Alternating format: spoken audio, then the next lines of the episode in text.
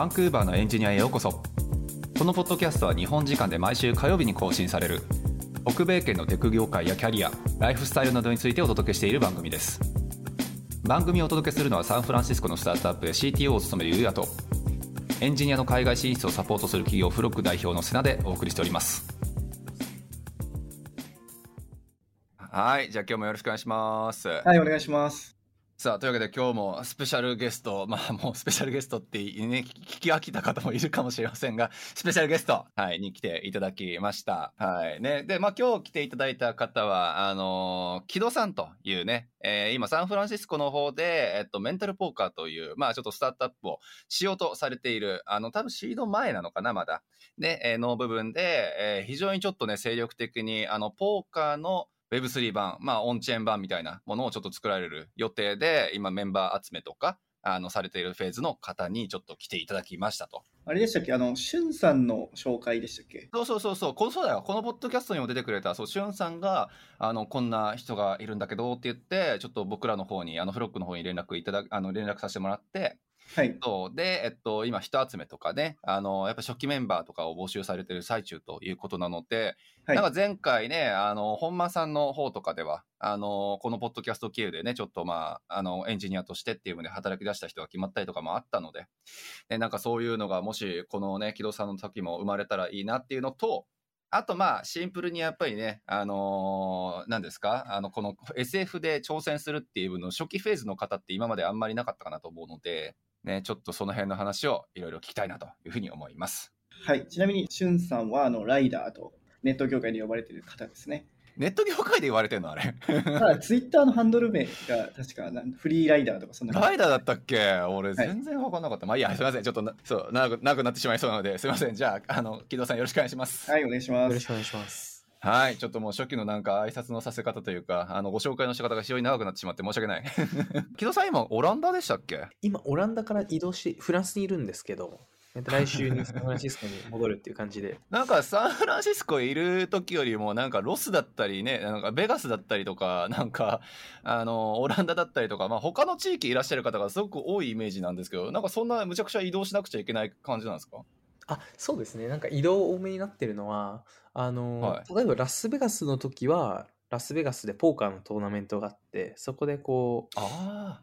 そうですね、あの、今後プロジェクト一緒にやっていく方とお会いしたりとか、あと、オランダあ、は、ああ、あの、なんか Web3、まあ、ブロックチェーンで、それを法律的にはい。ちゃんと成立させるために、ちょっと話ややこしいんですけど、い一はいはい。個のプロジェクトで法人を複数作るみたいな話を、まあ、以前、瀬名さんにもお伝えしたようなうんうんうん気がするんですけど、それでちょっはいはいとオランダっていうのが、ビザとか、はいあとそのブロックチェーン、仮想通貨と関わってくるので、税制的に良かったりとか、そういうのがあって、へオランダ法人を、まあ、あの絡める可能性があるみたいなところがあって、人とお会いしてたみたいな感じなんですけど、ああ、そうなんですいうのなね。ので、結構移動が多くなって、そういう背景だったりはしますね。そういうことですね。ありがとうございます。はそうっすよね。なんか Web3 というよりも、そのオンチェーンビジネス、しかもね、ポーカーとかっていうギャンブル、もしくはそのお金の要素なんかもね、絡むっていうところで、なんかその法人の立て方に関してもかなり慎重にね、選ばれてるっていうのは、まあ、プロジェクトのちょっと印象としては受けていたので、はい。まあ、その絡みもあって、じゃあオランダだったりとかもちょっと視察されてるってイメージですね。そうですね。はい。ありがとうございます。あの、いろんな人とお会いして、まあ、情報を交換させていただいたりとか、まあ、それこそ、うんうんうんその、国をまたいで、なんでしょう、こう、法人の設立だったりとか、っていうのをやっていくにあたって、うんうんうんやっぱりコミュニティにある程度、こう、お世話になってみたいなことがあるので、お会いして、直接いろいろお話しして、っていうことが。結構ありますね。なるほどですね。まあ皆さんだから最初の初期フェーズっていう部分に関してはかなりこう周りとのコミュニケーションだったり情報収集にやっぱ勤しまれ勤しまれてる方が多いと。そう、初期フェーズのね、やっぱり動き方とかっていうのってかなりね、こう入念にというかこう準備がやっぱり必要なイメージだけはあるんですけど、まあそんなね、こうベガス行ってオランダ行って、ちょっとフランス行ってっていうような、ね、そういうちょっと動き方をするっていうのはすごく新鮮に映るっていうのもあるんですけど、そう、ちょっとまあその辺も踏まえてなんですが、改めてですね、大島さんもまだだ、木戸さんと会ったのはこれ初めてですよね、多分。初めてです、初めてです。そうですよね。そうそう。で、まあちょっと改めてにはなると思うんですけど、ちょっと木戸さんのこれまでのご経歴というか、まあなんでちょっはいと SF 界隈でね、あの起業する、まあ会社を作って Web3 界隈にちょっと参入するっていうふうになったのか、ちょっとこれまでのご経歴経緯みたいなところって教えてもらってもいいですか？あ、わかりました。ありがとうございます。はいよろしくお願いします。そうですね。えっと、もともと、えっと、2020年に、えっと、うんうん事業、資金調達をして事業を始めてるっていうのがあるんですけど、まあ、それがちょうどコロナのタイミングで、で、あの、そうですね。リモ、じやった事業がリモートワークに関わる事業をやってたんですけど、まあうんうんその事業をやりたかった経緯としては、自分がもともと、まあ、小学生の頃になるんですけど、まあ、海外に住んでたことがあって、で、その時に海外で、まあ、日本人のコミュニティもあったところなんですけど、そこから離れてインターナショナルスクールみたいなところで、あの、インターナショナルスクールに行って海外の人と関わることが結構増えた、多かったんですけど、その時に、その、海外で働くだったりとかその自由なキャリアを作っていって、形成していって、うんうんでこういろんなところに旅するように、まあ、仕事をするみたいなところにすごく憧れを抱いたっていうのがっていうのがすごく、あのー当時もう本当に小学生ながらに思ったことであってでそれを、まあ、リモートワークコロナでリモートワークっていうは働き方が広まっていくなっていうことを思った時にそこでのうんまあ、仕事探しっていうところからあの最適化できればっていうふうに思って、まあ、その事業を、まあ、作ったっていうところがあったんですけど、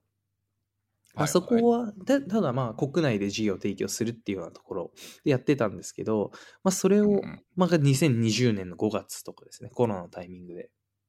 うん。いうのを資金調達してやってみたいなところだったんですけどでそれをうん。まあ事業をやっていてただそれをまあなかなかまあちょっとなんでしょうその方向性だったりとかっていうのにもう一伸びみたいなところに結構苦しんだところがあってそれをまあピボットしへてー。そのタイミングでがまあ2022年とかだったんですけど。でああ、なるほど。リモートワークつながりで、じゃあ、あれですか、ライダーさんとはお知り合いになったイメージですか、あそしたら。確かに岸くもリモートワーク系でサンフランシスコ他にもいらっしゃるんですけど、っていうよりはどっちかというとそうです。まあそれはたまたまで、まあどちらかというとサンフランシスコ日本人の起業家のコミュニティに結構、まあっていうか相当お世話になってるっていうような感じで、リモートワークつながりっていうよりはそっちですね。なるほどですね。そのまあ起業家はいコミュニティつながりでっていう部分か。だからライダーさんも確かあれですよね、そのリモートワーク系の中でビジネスされていましたよね、その時。はい。まさにそうですね。あのーえコミュニティってあれですよね、あの、はいキヨさんの日本人、あおっしゃる通りですはいえーそうですね日本人起業家グループで、そうですねもちろんヒロさんとか、ラーメンヒロのヒロさんとか、うんうんうん。おっしゃる通りです。あの僕の今のビジネスパートナーのユースケさんとかも会ったことあります。うん、あ、そうですよね。はい。あそこにいいたんですか？あのテックハウスとかに住んでたんですか？あ今もまさにテックハウスにっていう感じです。ああ、そうなんだ。じゃあ、あの、そうですね。はいはい Web3 やってる柿の木さんとか、あの辺とか。ああ、まさにですね、ルームメイトっていうか、えーまあ今出てるんですけど、ルームメイトなんだ はい。いいですよね。なんかみんなで借りてるんでしたっけ？あそこって。あそうですね。ちょっと一応補足すると、テックハウスって、まあそのサンフランシスコで特に若手がシェアハウスしてるみたいな環境なんですけど、で、全員起業家っていうような環境で、で、しかもたまたま入入居者というか、まあそのルームメイトのうちほぼ全員 Web3 系というか、ブロックチェーン系で事業やそうなんだ、っている今は。もしくは、まあ、事業を作っているところみたいな感じなんですけど、うんうんうんまあ、それはね、やっぱ今一番熱いところ、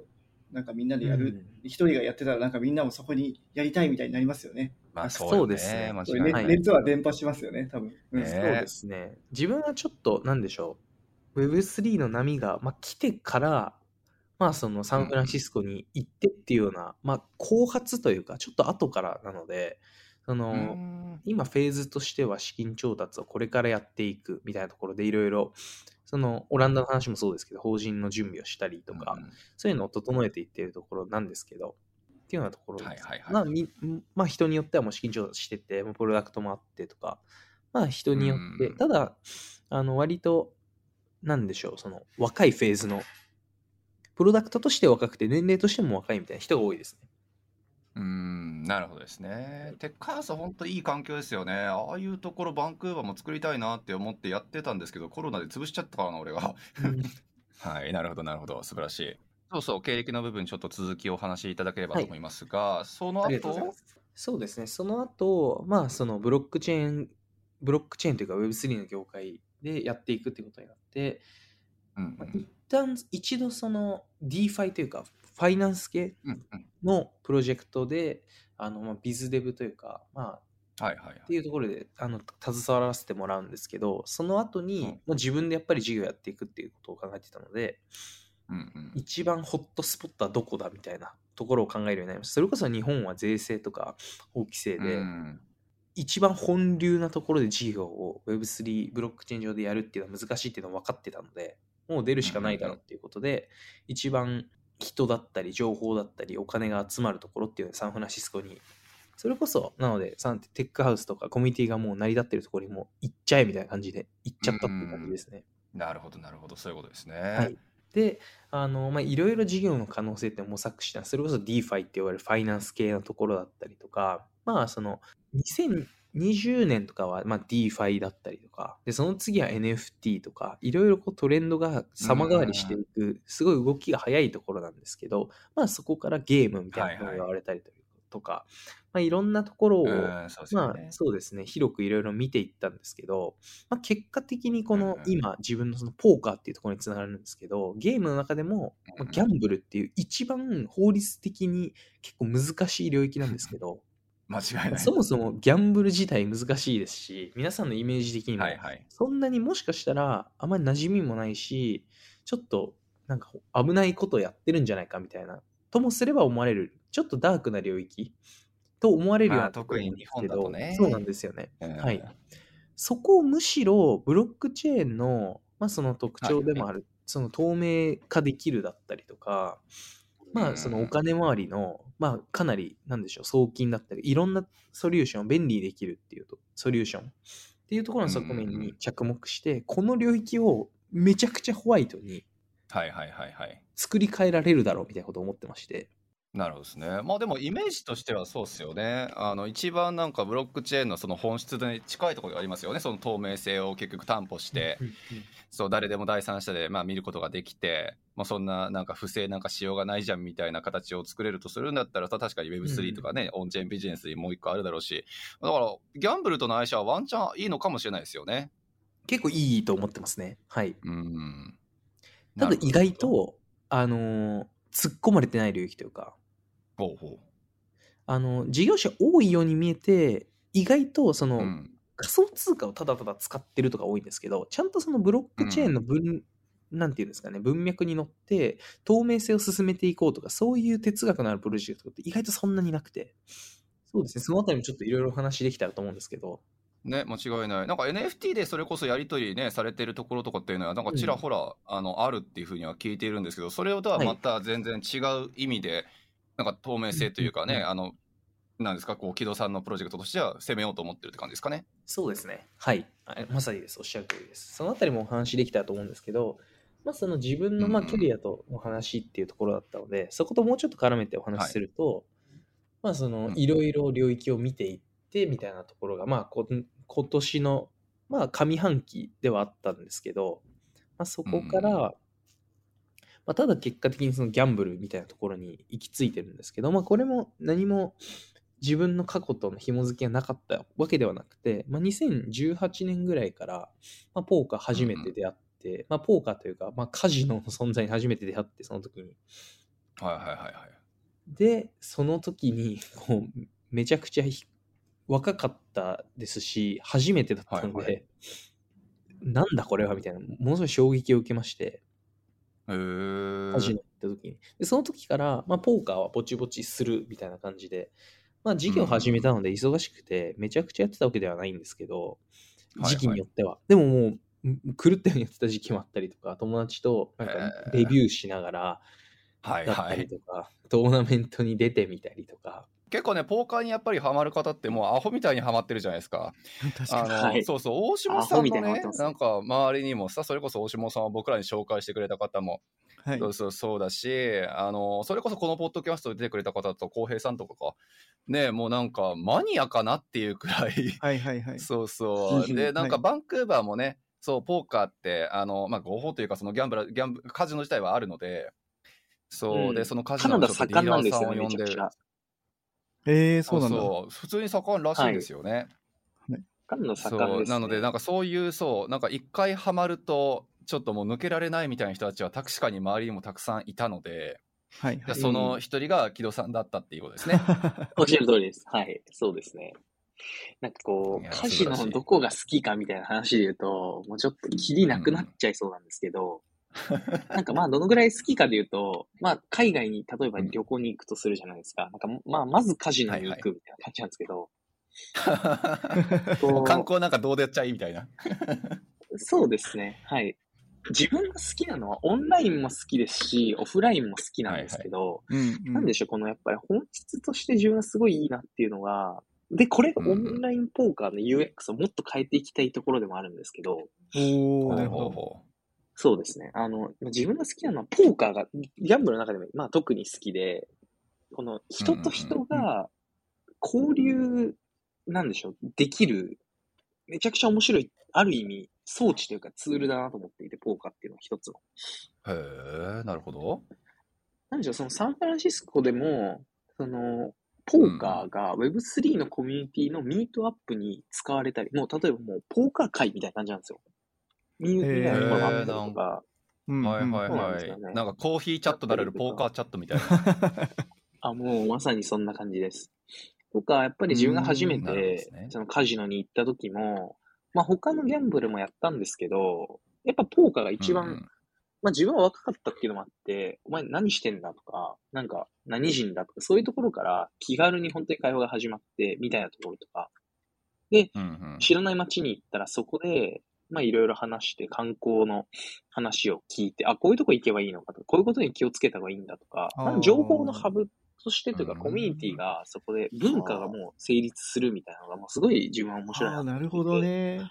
なるほどね。はいそういうので、なんか RPG でいう酒場みたいな感じなんだ。は あ、あ、なるほど。もう本当にそうですね。はい。へえ。そうなんですよい。や、素晴らしい。で、はい。で、自分はやっぱりそのエンタメがすごく好きで、で、っていう中でうん、カジノって、エン各、まあ、各町とは言わないんですけど、なんか、主要な町だと、例えばそのラスベガスとかもう代表例になると思うんですけど、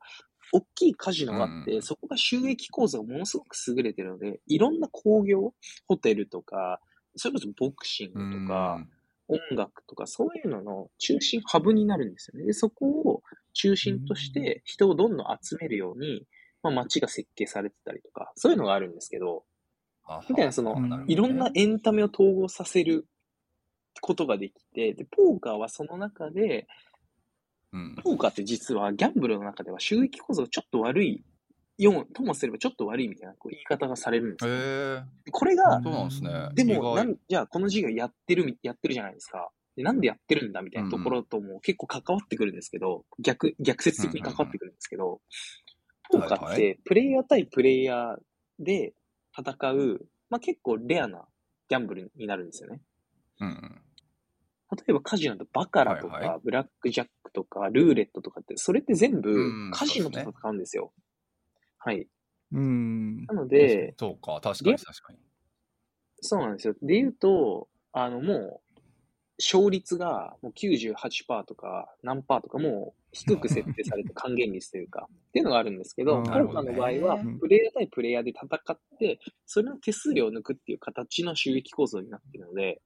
あそうなんですよ。自分がなんでこの事業、この、このポーカーをギャンブルの中で選んでるかっていうと、プレイヤー対プレイヤーなので、供託金というか最初に大きな元手がいらない形で始められるっていうのがかなり大きいんですよね。ビジネス的な話で言うと。ーあー、そうか。自分たちで金保持しておかなくっても、結局プレイヤー同士で金の売買というかね、やり取りが発生するから、最初の初期コストとしてはかなり少なくても済むってことですね。確かにね。そうですね。はい。まさにおっしゃる通りです。で、なるほどねかつ、その他のギャンブルよりも、プレイヤー対プレイヤーなので、人を、人と人でこうネットワーク効果を最初に作っていけるっていうのも魅力としてはありますね。人がまあいなきゃ難しいんですけど、その分人をうまくコミュニティに乗せることができたら、そこでコミュニティの、コミュニティドリブンというか、で伸ばしていけるっていうようなうん構造もありますね。なるほどですね。まあ、コミュニティも作りやすいし、最初の表でもそんな少なくて済むし、でまあオンチェーンに載せることの意味とかね透明性を担保することの意味もあるしまあそれも全部含めてちょっとじゃああの木戸さんの今のプロジェクトという形でまあ発足してるっていう基盤になってるってことですね。そう、ね、なんかそのオンチェーンに載せる透明性の部分はめちゃくちゃ後でまあ詳しく話してくれるんでしょうけどすごい気になります、ね、あぜひお願いします。そうですね、はい。うん、確かに確かに。そうでも俺もそこはずっとずっとというかそうそう、ずっとちょっと気になってた部分ではあって、そう、まあその透明性をやっぱ担保するっていう部分がね、他とは違うっていうところって、まあ結構そのメンタルポーカーさん全体、そのオンラインギャンブルとかオンラインポーカーの部分の結構基盤になりやすい説得しなくちゃいけないね、材料の一つかなっていうふうには思うんですけど、はい、その辺がね、はい、他と違うっていうおっしゃっていた、なんか理由の部分とかって、なんか喋れる範囲で喋ってもらったりとかできるんですかね？はい、あ、わかりました。えっと、すみません、もう一回質問いいですか？その、他の Web3 系のプロジェクトの中での違いっていうことなのか、はい、ポーカーの中で Web3 を使う理由っていうのがどどっちかっていうのをちょっと質問に。僕は、僕は両方両方両方ですかね、うん、そうね。あ、わかりました、わかりました。ありがとうございます。そうですね。このプロジェクト語るときにやっぱり、あの、技術者の視点で Web3 起点でなんでポーカーなのかって話と、ポーカーをなんでブロックチェーンでやるかって二つやっぱり話せると、まあ、全体像が見えてきやすいので、言うと、まずそのポーカー、ね、そうですね。ポーカーをなんでブロックチェーンでやるかの話、結構大きい理由を占めるので、これを先に今の話の流れ的にお話できたらと思うんですけど、結構オンラインポーカー、今の、まあオンラインポーカー、本当にポーカーに限らず、結構ギャンブル系で多いのが、なんでしょう、その、中身のアルゴリズムがめちゃくちゃ不透明っていう話があって、いくつかあるんですけど、ポーカーに限った話で言うと、この乱数生成って言って、そのポーカーが反動を配ると思うんですけど、うんうん、ポーカーがそのトランプをバーってこう、自由、まあ配ってみたいな話があるんですけど、で、そう、プレイヤーが、まあお互いには見えない形で反動が見れて、みたいなことがあるんですけど、それの乱数生成、そのランダム性が本当にランダムなのかみたいなところが、まあ100%保証できるわけではないよね、みたいな話はあって、普通の会社のまあ収益構造だったりとかで言うと、まあ、まあ当然なんですけど、会社が、まあ、ダンス生成のプログラムみたいなものを作っていて、で、それを独自、自社サーバーでまあ運用していて、まあ、ある意味データベースもいじれちゃうんじゃないかと。まあ、上場企業なんで、そんなことないだろうみたいなことはまあ、言われてたりするんですけど、まあ、とにかく、プログラムはまあ中から見えないようになってて、それが何の何が問題なのかっていうと、極論その収益を最大化させようとすると、プラットフォーム側が一応得する形って何かっていうと、ちょっと負け越してるプレイヤーに、ちょっとラッキーなハンドを落としてあげることによって、っていうのを一定確率でちょっとだけいじってあげると、よりお金が長いこと、プラットフォームの中で滞留して、結果的によりプラットフォームが儲かる。確かにな。そう、なんか、僕、あの、人対人なんで、えなんでそれ、透明にする必要あるのかなと思ったんですけども、そういうことができるんですね。はい、あの、なんか、中毒性、なんていうんですか、なんていうんだろう、中毒性っていうのかな？なんていうの、社交心を煽るみたいなことああ、勝ったり負けたりのね、あのバランスをね。ああ、それ確かにありそう。うん。そうなんですよ。まさにその、今人対人なのになんで透明化する必要があるんだっていうのは結構面白いツッコミだなと思っていて、あの、バカラとか、その、人対カジノでやる場合はもう明確じゃないですか、結構。まあ、それはブロックチェーンにおいて透明化できたらいいよねっていうのは、まあ、間違いない。で、その乱数生成のプログラムを公開してみたいなぐらいまで徹底して透明化するっていうのは意義あると思うんですけど、ポーカーでもそれが言えますというのがありますね。っていうのが一つの話で、あとは、ポーカーの業界だと、その、霊気っていうふうに、その、プレイヤーがプレイをして、手数料を取るっていうのが収益構造だって話をしたと思うんですけど、そこの手数料をさらにプレイヤーに分配したりとか、あとは、まあ、これは、あの、アフィリエイトで再分配したりとか、そういうことがやられるんですよ。これを、まあ、霊気バックって言ったりするんですけど、この霊気バックの両立、利率、まあ、何パーセント利益をバックするのかみたいなところが、まあ、ほとんどのプラットフォームで不透明ですと。へえ、なるほどね。そうなんですよ。で、プラットフォームによっては、あの、アフィリエイター経由で、まあ、アフィリ、まあ、ちょっと用語は違うんですけど、アフィリエイターみたいな仲介の人を介して、そこのアフィリエイターに所属してる一プレイヤーたちに還元するみたいなプラットフォームがあるんですけど、そこの規約上、アフィリエイターは、その変換利率を公開しちゃいけませんとか、そういうプラットフォームもあったりするんですよ。うん、なるほどね。みたいなのがあって、みたいなもろもろを、まあなんか理想とは程遠いじゃないですか、どう考えてもそういうのって。うん、そうよね。まあ、運営者側が何やってるか分からへんっていうところが、はい、まあ実際のところは多くて、ね、結局そこをまあ透明化する手段を今までのプラットフォームはほとんど持っていなかったっていうところだと思うので。うん、しかも、ね、カジノとかだと、まあ、カジノでもやあの、ね、運営側やってるかもしれないけど、システムを介するポーカーだと、より操作しやすいですよね。そうね。うん、そうなんですよね。うん、はい。なんかそれを嫌う人はすごいいそうだなとは思いました。はい。間違いない、間違いない。そうですね。みたいなところがあって、まあ理想とは程遠いので、もう、あの、そこをこだわり抜いて理想的なものを作ってやろう。で、かつ、その、開発的な話だけではなくて、その、まあ、グロースっていう部分でも、しっかりと、この理想を掲げた上で、あの、著名、あの、著名人というか、ポーカー界でも名を知れてるような人からお金を集めるなどして、あの、ちゃんとポジションを築いていこうみたいなことを目指して、今、いろいろ動いてるっていうような状況ですね。なるほどですね。いや、すごいな、はい今もうあれですよね。あの、それこそ、まあ、ファンドになってくれるというか、まあ、資金調達の途中かなっていうふうには思うんですけど、うんうん、もう本当になんか調達間近な企業さんなんかも何社か、まあ、ピッチされて、もう結構、なんかもうその辺の動きなんかもかなり理想的な動きになられてるイメージですかね。結構なんかお話もうすでになんか何社かいただいてるみたいな話もね、ちょっと聞いてはいたんですが。そうですね。はい。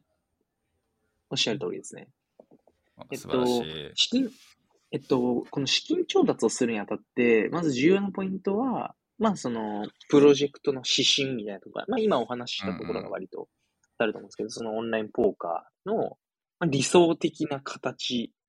をブロックチェーンの技術を介して、まあ、実装していくっていうような、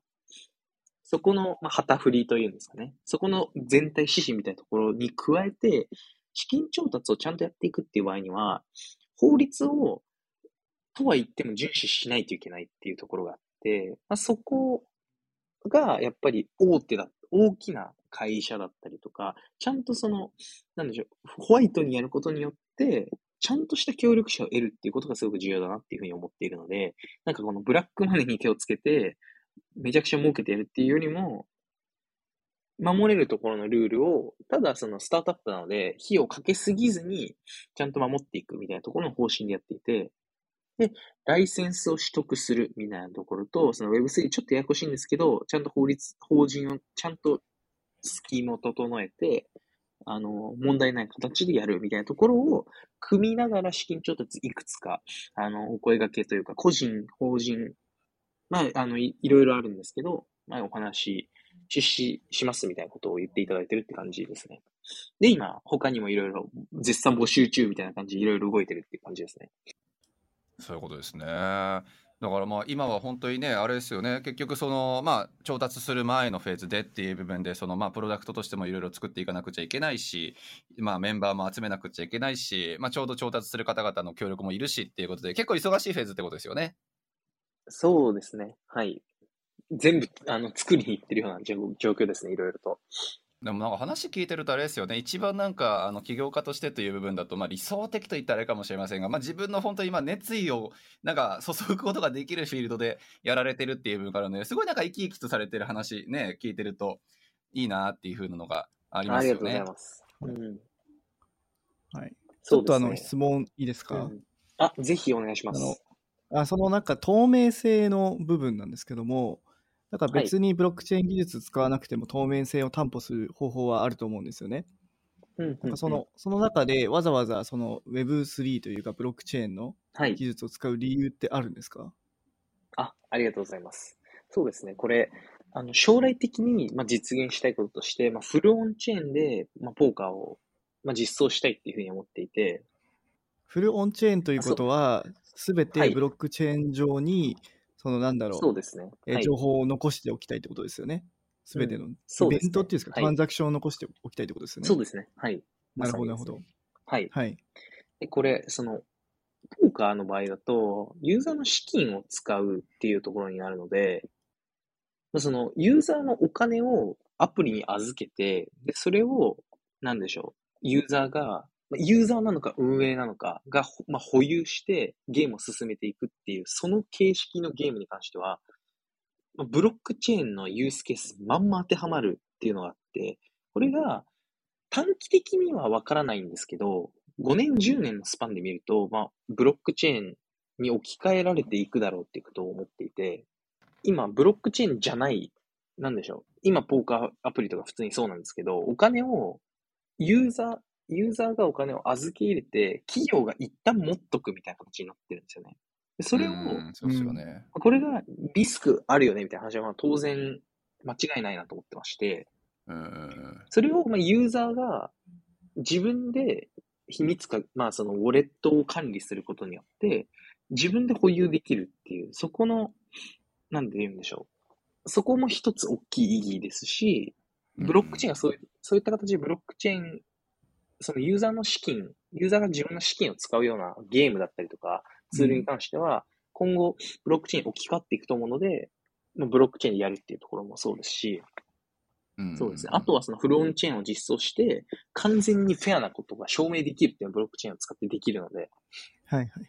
まあ、そこの二つですかね。うん、なるほど。じゃあもう、なんて言うんだろう、その、プロトコルみたいになるってことなんですかね、そのゲーム自体が。ポーカー自体が。そうです。そのそこの分散性のところに関しては、うん、まあそのどこまでやっていくのかちょっと進めながら、まだ見え切ってる部分じゃないんですけど、本当にかなり理想のところを言うんであれば、そういうふうにできればっていうことは思ってますね。プロトコルのレベルまで分散性を高めてっていう。そうですね。なんか Uniswap とかってもうプロトコルじゃないですか、うん、あれってスワップして、ままあ、手数料を取ってるっていうルールがコントラクトに書かれてるわけじゃないですか。なんかそんな感じで、なんかポーカーのルール自体が全部コントラクトに書かれていて、はい。で、なんか、そうユーザーただそれを使うだけみたいになると、すごい理想だなと思って、うん、すごい面白いなと思いました。あ、もう、そのご指摘もおっしゃる通りですね。もう運営者がいなくて、まあ、公園みたいな、もう公共財、公共財というか、もうプロトコルですね、本当に。うんうんうん、で、その、プレイして、まあ、手数料は取るんですけど、そこから利益バックっていう、そのさっきのお金のバックもあってとか、で、例えばアフィリエイトが回ったりとか、そういう仕組みが全部、もうコントラクトベースで書かれてて、もうそれでもう終わりというか、これでもう完成みたいなのができたら、めちゃくちゃ面白いなと思ってますね、正直。それをフロントチェーンでやって、もう完全に分散してるというか、もうフロントも、まあそうですね、そのゲームの実行、トランザクションの部分も全部ブロックチェーンに置いてしまって、今のブロックチェーンのまあなんでしょう、性能的にちょっと難しいかなみたいなところチームで話してるんですけど、それも、そのレベルで実現できてしまうと、もうものすごく面白い取り組みになるかなと思ってはいますね。確かに。なるほどね。そうだったらね、なんかもう、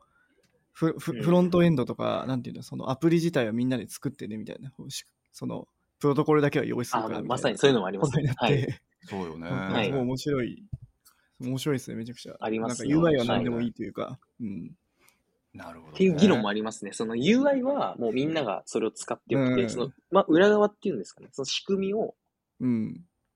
作りきるみたいな考えも、まあその事業のちょっと考え方として、うん、事業というかそのプロダクトの、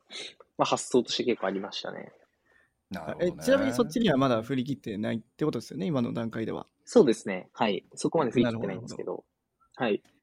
いやーなんかね、それがね、結構 Web3 の面白いところかなと、ぽい、ぽさではありますよね。そう思ってるんですよね。やっぱそのプロトコルというか、ルールっていうか、ななんて言うんだろうね。プロトコルってな、なんて説明したらいいんですかね。プロトコルはでも、プロトコルとしか言えない部分ですよね。って言えばいいんだルールっていうのかな。まあ、その定義とか、ルールとか？なんて説明してます？か、うん、そのスモちょっと難しいんです。スマートコントラクトでもう、スマ,、まあ、スマートコントラクト限らないと思うんですけど、ととにかくスマートコントラクトでもう実装されきっていて、はい、第三者、誰かの、運営者含め、誰かの、あの、なんでしょう。まあ、スマートコントラクト実装されていて、もうそれがもう勝手に動かせる状態というか、ユーザーがそこに有機的に関わっていって、あの、署名、そのお金を、ゲームをプレイしたりとか、関わったりっていうので、勝手にも動いていくっていう。で、それがコミュニティによって、その今後の意思決定とかもなされていくみたいなところですね。ああ、なるほどね。そこが、まあ、今のあれですか、うん、DAO と言われる部分とかが、そのコミュニティになる、うん、そうですね。はい。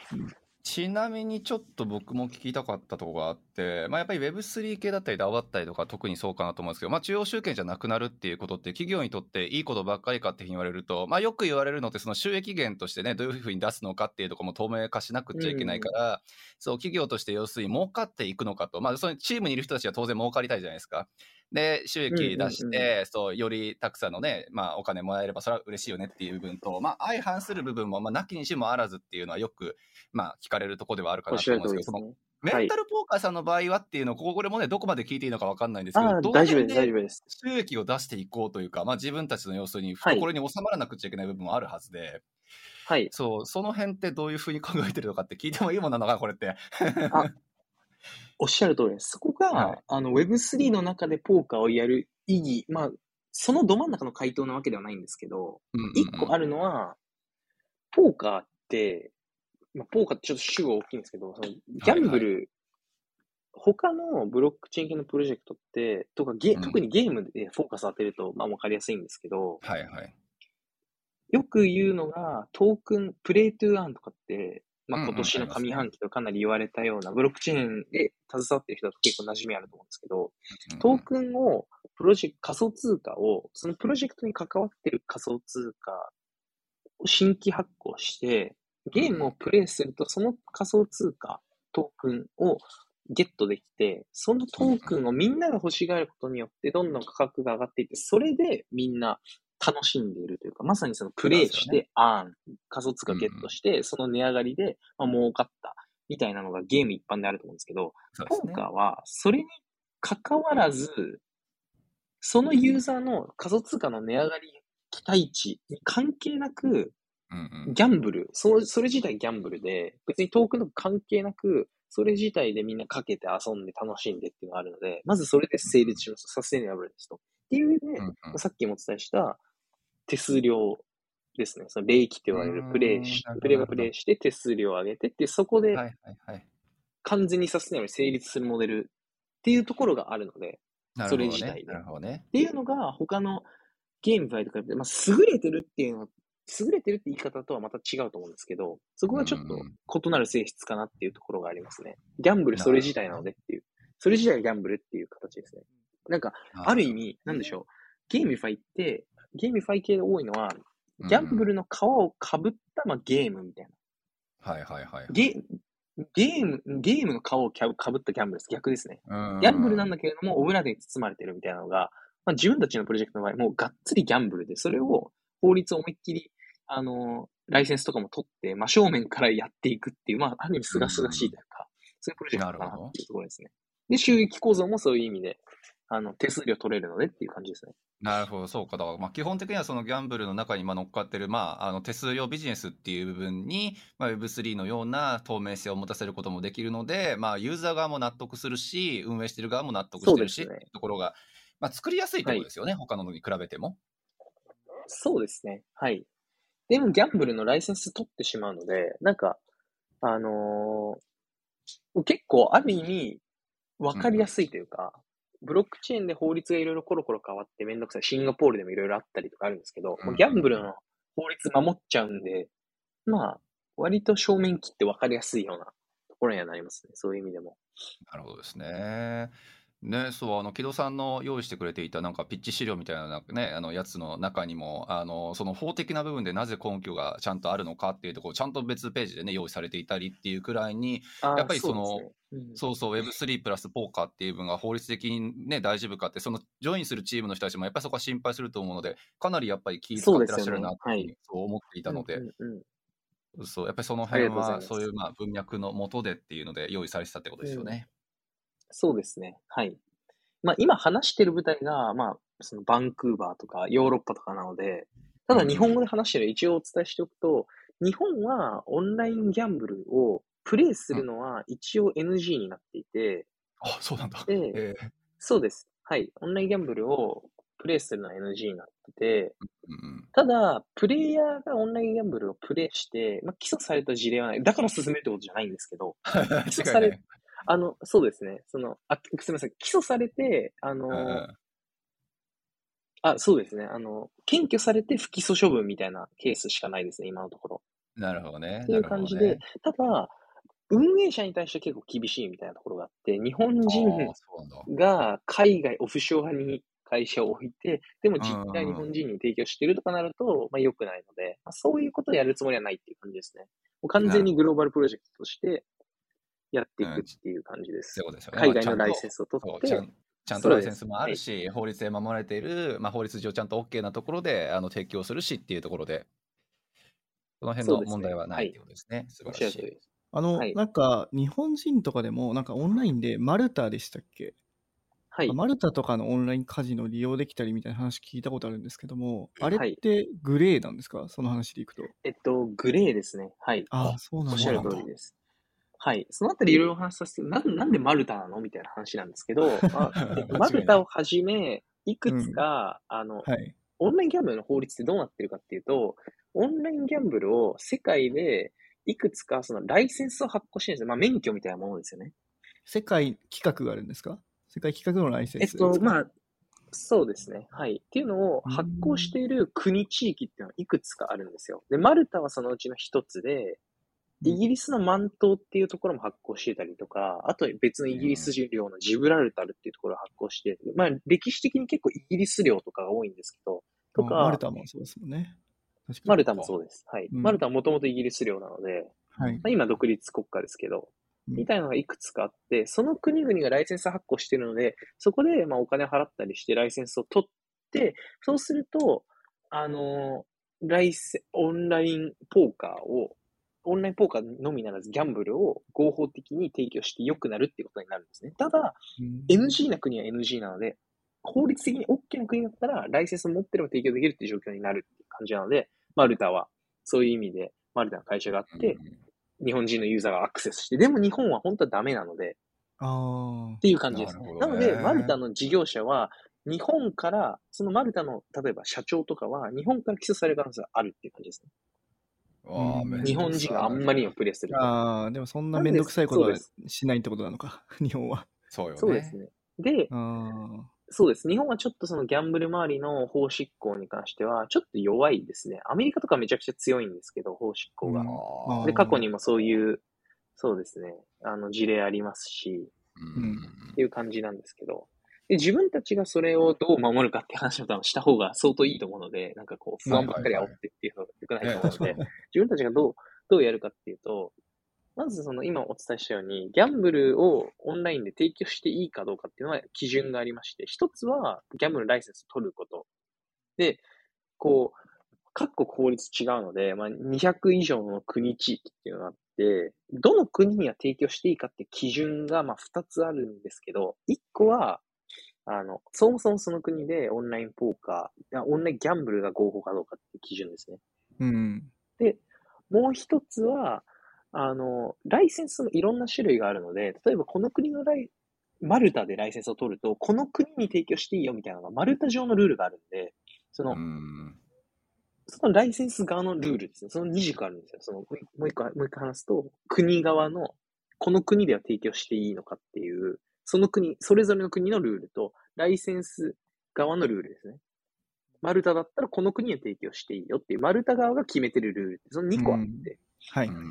この2個の軸で、まあ、ある意味全部の国洗い出して、この国は OK、この国は FG みたいな細かい作業やっていくんですけど、まあ、そこら辺を自分でやるの地獄なので、弁護士とかと連携しながらやっていくっていうような作業ですね。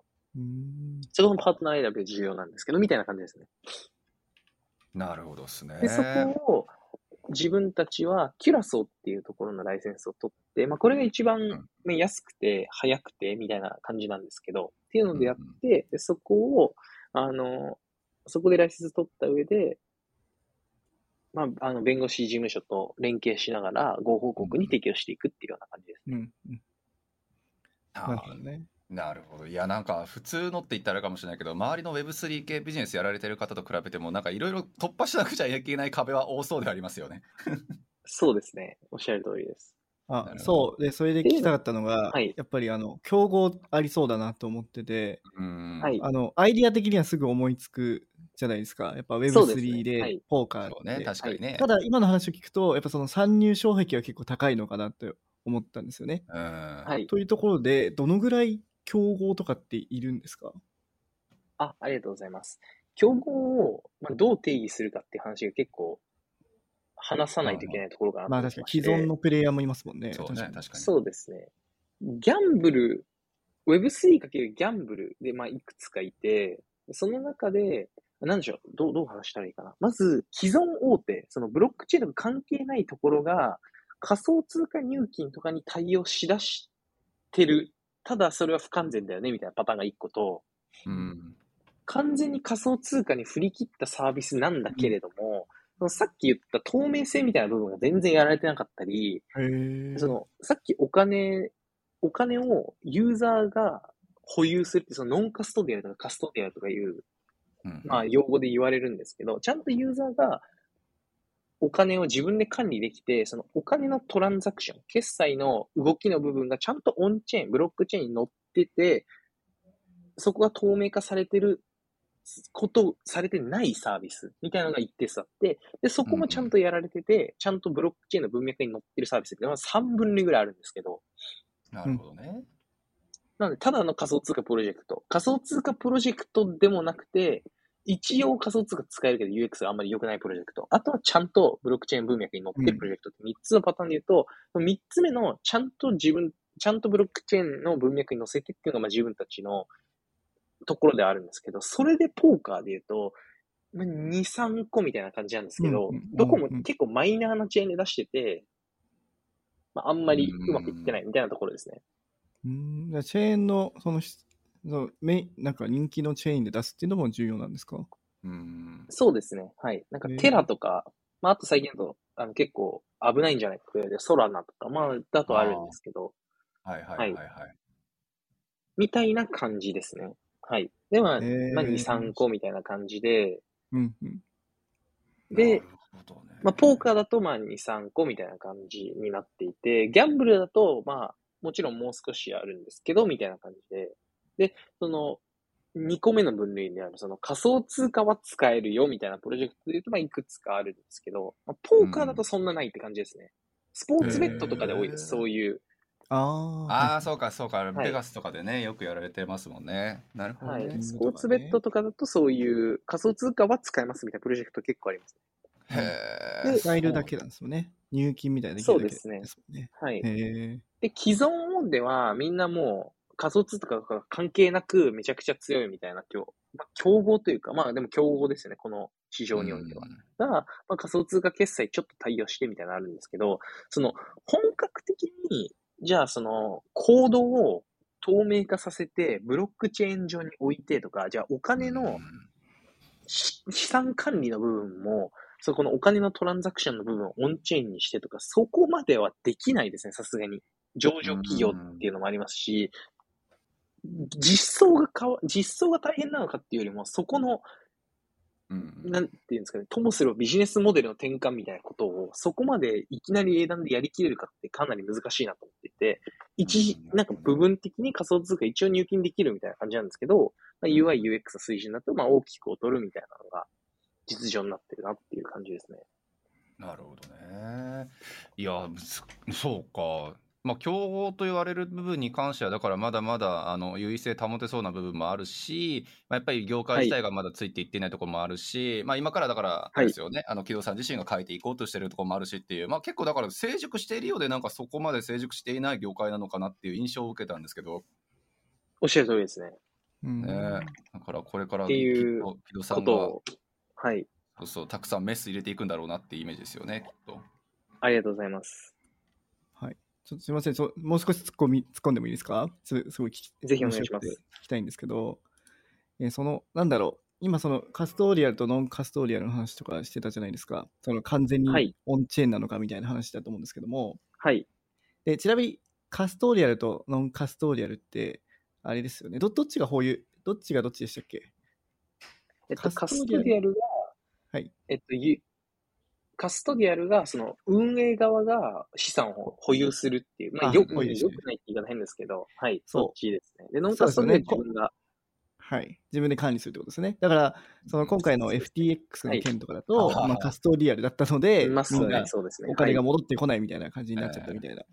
話があると思うんですけども、まあ、そんな中で、まあ、既存のプレイヤーまあ、既存のなんだ大きい、えー、例えばポーカーのサイトとかっていうのは、まあ、ブロックチェーンも使ってなくて、はい、まあ、中でそのお金を保有してやってると思うんですけども、はい、なんかそれで木戸さんが作ろうとしてるのは、まあ、のノンカストディアルか。その自分たちでウォレットを管理してやろうぜみたいな話だと思うんですけど、なんかそこに本当にそそれってあのプレイヤーたちはそれをやりたいのかなって、はい、そこに危機を感じていたりとか、なんかそこにペインはあるのかなってすごい気になったんですけども。うん、はい、ありがとうございます。えっと、ペインで言うと、あの、多くのユーザーはまだそこまで来てないんですね。で、これが、業界の常識が変わるところが、絶対今後来るっていうふうに思っていて、はい。ポーポーカーに限らず仮想通貨とかもそうですけど、事件が起こるたんびに、これ良くないんじゃないかみたいなところが、まあね、まあその、言われてくるっていうのは正直あって、っていうのはありますね。はい。ただ、これ、ユーザーの視点に立つと、複数のプラットフォームでお金を入れてプレイするんですけど、例えば、ポポーカーって、いくつかプラットフォームがあって、1個で、まあ、集中的にプレイするんですけど、1個だけでプレイし続けるっていうわけでもないんですよ、必ずしも。っていうのは、狩り場を探しに行くみたいなのがあるので、美味しいテーブルというか、美味しいプラットフォームがあったらそっちにまあ移っていくっていうのがあるので、っていうことを考えると、複数のプラットフォームにお金を預けてて、シームレスにまあ動かせるとかが、まあ、結構やりにくかったりとか、っていうのがあるので、っていうのを、ブロックチェーンでメタマスクとか、その自分のウォレットをそのまま使えて、で、プレイして、それをまた別の、例えば DeFi で使ってとかいうのが、まあ、そのクリプトのユーザーはそれ親しいと思うんですけど、どっていうようなところに常識がどんどん変わっていくと思っていて、っていうような感じですね。そのいろんなプラットフォーム間でシームレスにお金を動かせるっていう UX を実現できるっていうような。うん。だから考え方によってはワンチャン競合生まれた方がいいかもしれないよねっていうところまでいきますよね。なるほど、なるほど。かもしれないですね。うワンチャン。はい。そっか。じゃあ競合とか関係なく、まあ、美味しいところがいっぱいあればそこに行くってことなんですね。うん、はい。それはなんかやっぱ今までの、その、なんかプレイヤーがその美味しいところをわざと作ってるかもしれないみたいなこともありそうですよね、なんかうん、そうですね。そういう操作もできそうだから、やっぱ透明性って大事だなとは改めて思いました。うん、ああ、そうかそうかそうか、はい、今のあれか、あの、うん、美味しいところはここだよっていうふうに運営側が要するに操作することもできるにはできるよねって話か。そうそうそうだから他のプラットフォームじゃなくてこっちにおいでみたいなのも、うん、もしかしたらなんか情報とか見ててやってるかもしれないじゃないですか。ここのテーブルはなぜかスペードのエースが出やすいよみたいな。わかんないなんかエース出やすいぞ、ね最初の5枚のうち4枚がエースみたいな。やりすぎですね。まあまあまあ、極端としても、そうそう、まあそういう、ね、面白いですね。はい。そういうところが、うん、まあ、すべてがオンチェーン、フルチェーンビジネス、まあ、フルチェーン上にあるのであれば、その辺はね、何の、例えば、出目をどういうタイミングで出したのかとかも分かんないですよ。そこまでも例えば、チェーン上で全て管理できるっていうふうになったらね、あの、もうちょっと調べれば分かっちゃうじゃんっていうことになると、まあ、それは透明性を担保してるとも言えるっていうことですもんね。あいや素晴らしい。なんか話聞いてると結構ね、そのギャンブルだったりとかっていう分のそのね、Web3 化っていう Web3 版っていうのって結構いろいろ未来がありそうだなっていうふうにも聞こえてきて、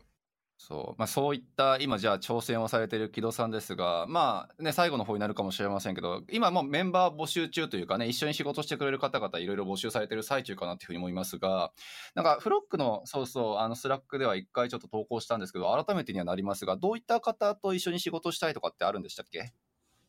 そうですね。あの、やっぱりこのゲームを開発したい。で、このポーカーっていうところ、ポーカー好きだったらよりありがたいんですけど、このやっぱりそのグローバルで、あの、あくまでグローバルプロジェクト。まあ、日本では提供できないっていうのもあるんですけど、グローバルな環境でプロダクトを最前線で作っていって、っていうところを創業期から、まあ、一緒にコミュニケーションを取ってやっていけたらすごくありが、嬉しいなっていうふうに思ってます。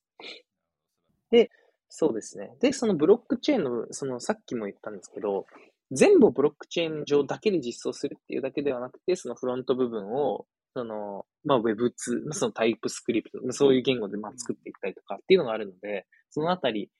を、まあその含めて一緒に、本当に設計の部分からコミュニケーション取っていけたらいいなと思ってまして。で、実は、あの、フロックさんからいろいろお話しさせていただいて、今一人、あの、まあ、あの、コミュニケーション取っていて、まあ、その MVP 開発みたいなところに向けて、まあ、いろいろあの、動いていってるところなんですけど、っていうところだけではなくて、いろいろこう興味持っていただいて、他の方もコミュニケーション取ったりとか、っていうのをしているところなので。そうですね。ありがとうございます。そうですね。はい。ちなみに、まあ、エンジニア目線だとね、やっぱりオンチェーンビジネスにやっぱり経験今までないよとか、例えばソリディティとかやったことないよみたいな人たちって結構多いとはもちろん思うんですが、その辺なんか別に、あの、オンチェーン化するとか、そのブロックチェーン前のエンジニアリングに関しては、なんか担当される方が他にいらっしゃるみたいなイメージでしたっけ？あ、そうですね。あのー別のところでもう、あの、かなりブロックチェーンエンジニアとして経験積まれてて、もともとゲームの CTO とかやられてる方もアドバイザーみたいな形で入っていただいてて、そこの設計の議論をディスカッションしていきながら、今メインで入ってもらってる人は、その人ともコミュニケーション取りながら、その、まあ、Web2 っていうんですか、フロント部分をメインで開発しながら、ブロックチェーン周りはキャッチアップするみたいな形でやってますし、それで大丈夫っていう話を今チームでしてるので、はい。そういうことですね。っていう上で、まあそうですね、そのキャッチアップしていきながら意欲的にやっていこうみたいな人を、ぜひ一緒にやれたらいいなっていうふうに思ってます。素晴らしい。はい。はい。じゃあ、このポッドキャストを聞いていらっしゃる方なんかも、連絡先はどうでしょうね。まあ、このポッドキャスト聞いてくれた方に関しては、もう木戸さんに直接でもいいかなと思うんですが、ツイッターのアカウントかなんか、ね、あの、はい、乗っけといてもいいですか？あ、そうですね。はい。あ、もちろんです。よろしくお願いします。なんか具体的なスキルスタックとかってありますか？ね、あればなと思いましたけど。ありがとうございます。フロントエンド特化の人が欲しいのか、はい、バックエンド特化の人が欲しいのかとか、両方なのかとか。そうですね。スキルセットに関しては、その、今技術スタックで考えているのが、ちょっと待ってください。ちょっと確認しますね、今。タイプスクリプトを基本的に考えてるんですけど、と、自分が技術周りじゃないっていうのがあって、あ、そう今コミュニケーションを、その、アドバイザーの方と、あと今一緒に、それこそフロッグさん経由でお話した人と、はいはい、まあいろいろ決めながらっていう感じなんですけど。まあでもそうですよね、初期フェーズで今多分技術的なスタックとかどういうふうにしていこうかっていうところも多分話し合われてる途中ってことですもんね、多分。そうですね。はい。まあ、じゃああれかな、 TypeScript で、まあ、基本フロントは React とか使って、バックエンドはノード JS なのかな。そうですね。はい。なんで、まあ、そうですね。はい、小さいスタートアップだから、まあ多分できれば両方やってほしいみたいな感じなんでしょうね、おそらく。そうですよね、うん、そうですね。はい。あとその、はい、まあその、なんでしょう。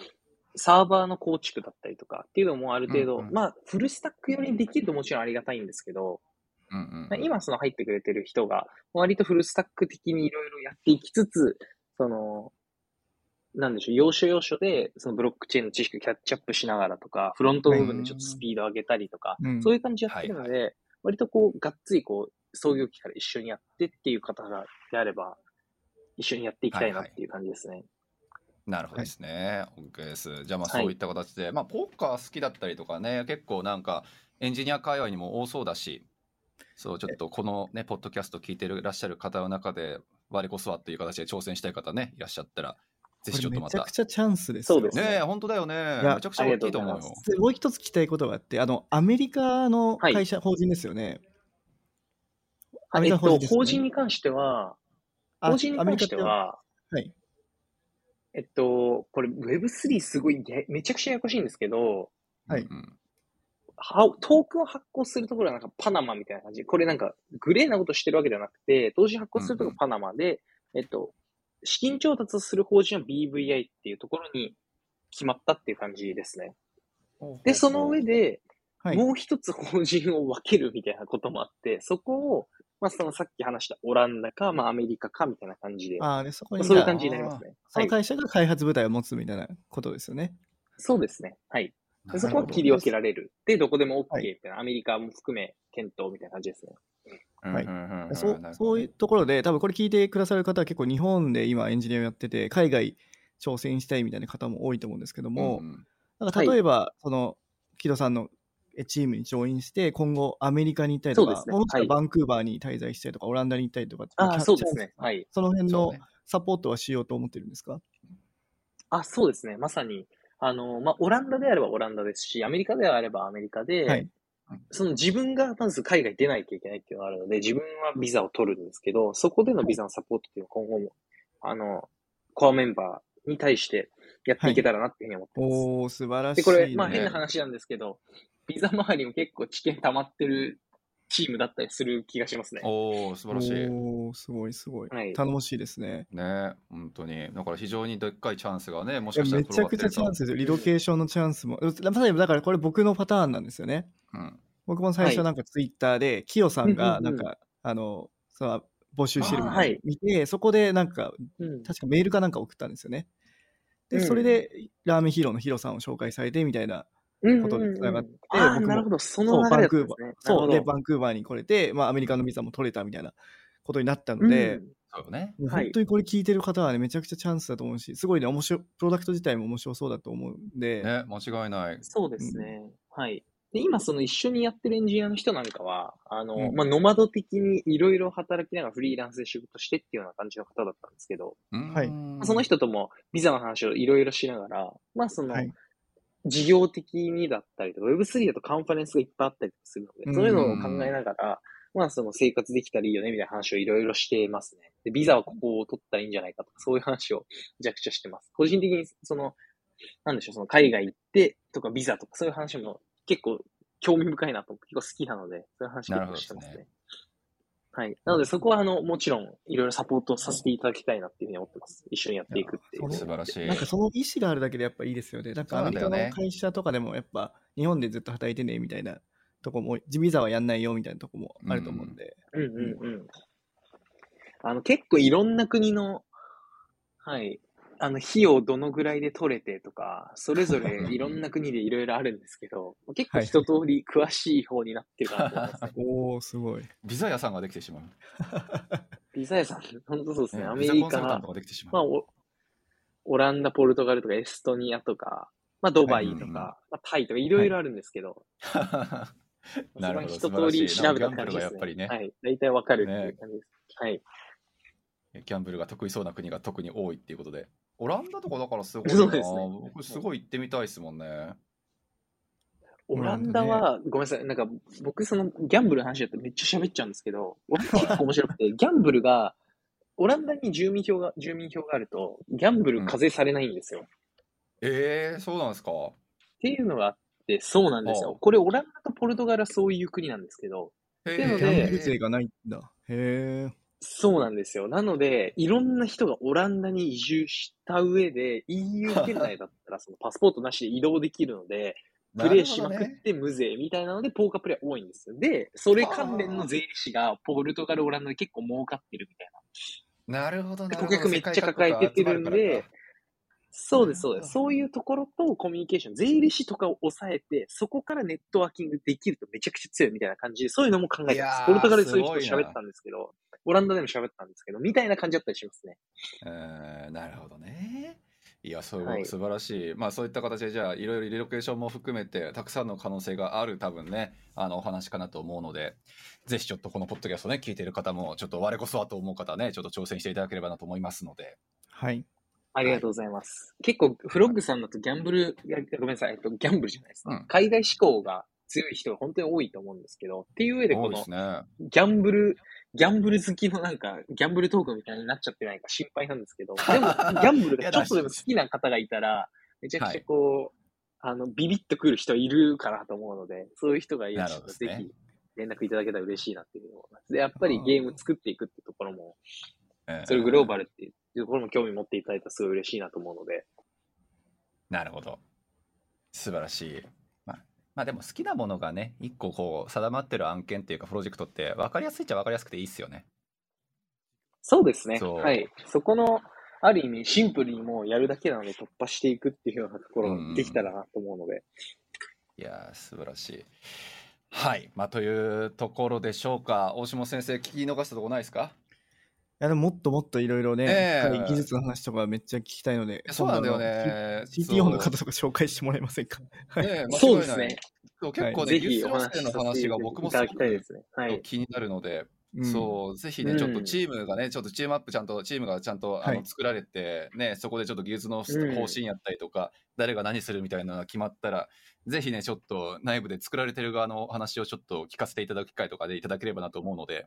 あ、そうですね。もしまた機会があったら、コミュニケーション取らせていただける。うん、それこそ今 MVP の要件を定めてとかをやってるので、うんうんうん、で、まあ、はい、ほぼ定まって開発に向けて、まあ、まずプロトタイプ開発みたいな形で動いてるので。お素晴らしい。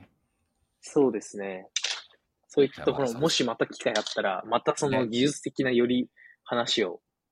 深めていくみたいなとできたら嬉しいなと思うので。はい。ぜひぜひお願いします。ぜひまたよろしくお願いします。はい。ありがとうございます。はい。じゃあ、今日はそんなところですかね。そうですね。はい、すみません。本日ありがとうございます。はい、こちらこそありがとうございます。ありがとうございました。ありがとうございます。またよろしくお願いします。よろしくお願いします。また今後ともよろしくお願いします。ありがとうございます。このエピソードを聞いたあなたの感想を Apple Podcast のレビューでお待ちしています。番組チームでコメント欄を全て読んでいますので、今後の番組をいいものにするために、あなたの感想をお待ちしています。Spotify でお聞きの方は、番組フォローをお忘れなく、フォローするだけで番組のサポートにつながりますので、ご協力お願いします。